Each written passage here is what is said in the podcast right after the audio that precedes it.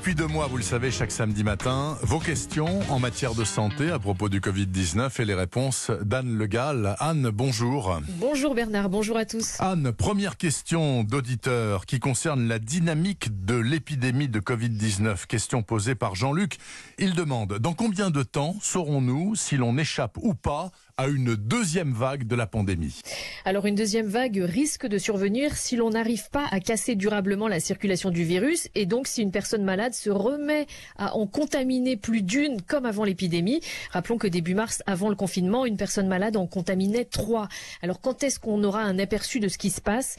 Eh bien pas avant fin mai, début juin. Pourquoi? Parce qu'une personne touchée par le virus met en moyenne 5 à 7 jours avant de développer les symptômes. Ça peut aller jusqu'à 14 jours, mais 5-7 jours, c'est une moyenne.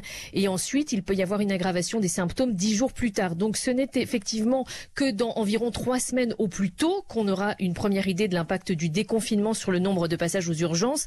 Et c'est d'ailleurs pour cela qu'un nouveau bilan sera fait par le gouvernement le 2 juin et qu'aujourd'hui, eh bien, il est compliqué de se projeter dans ce qui se passera cet été. Et donc le 2 juin, Édouard Philippe dira s'il resserre la vis du confinement ou Voilà. s'il la dessert encore. Autre sujet, Anne Le Gall, et autre question de Cécile en l'occurrence à propos du retour en classe.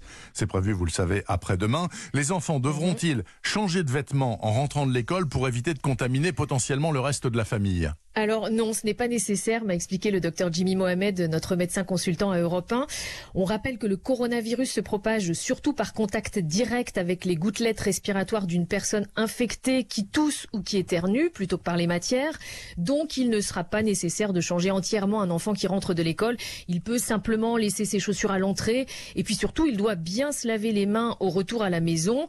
Et seuls les masques en tissu, donc pour les collégiens, doivent être lavés tous les jours à 60 degrés. Ah, les masques en tissu dont nous Eh oui. serons tous pourvus ici à Europe 1 à partir du 11 mai. Quelle joie. Enfin, Anne Le Gall, dans la perspective de ce déconfinement après-demain, certains internautes se demandent, je les cite, hein, si l'efficacité de la fameuse visière en plastique de protection est vraiment prouvée.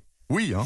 Oui, alors il y a des recommandations officielles à ce sujet sur le site de l'INRS, l'Institut national de recherche et de sécurité, et il ressort que ces visières en plastique portées euh, parfois par les caissiers dans les magasins protègent moins bien que les masques. Ah bon? Alors elles sont efficaces, ouais, elles sont efficaces pour protéger le visage et les yeux des postillons de salive euh, d'une personne contaminée, mais ces visières ne protègent pas des micro-gouttelettes qui pourraient rester en suspension dans l'air et atteindre les voies respiratoires. C'est pour cela que si l'on veut être totalement protégé, ces visières doivent être utilisées en complément d'un masque qui couvre la bouche et le nez. Et par ailleurs, comme les masques, eh bien, ces visières doivent être nettoyées régulièrement. Il faut éviter d'en toucher l'extérieur pour les réajuster, par exemple.